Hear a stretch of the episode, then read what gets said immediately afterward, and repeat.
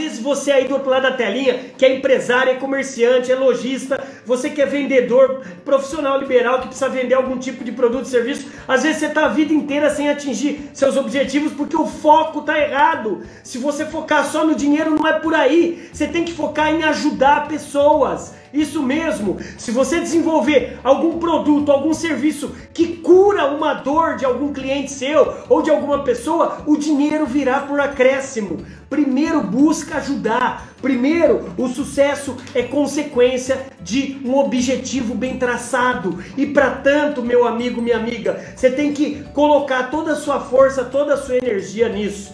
Entendeu? Na prática é realmente mais difícil, mas não tem outro caminho, não tem outro caminho.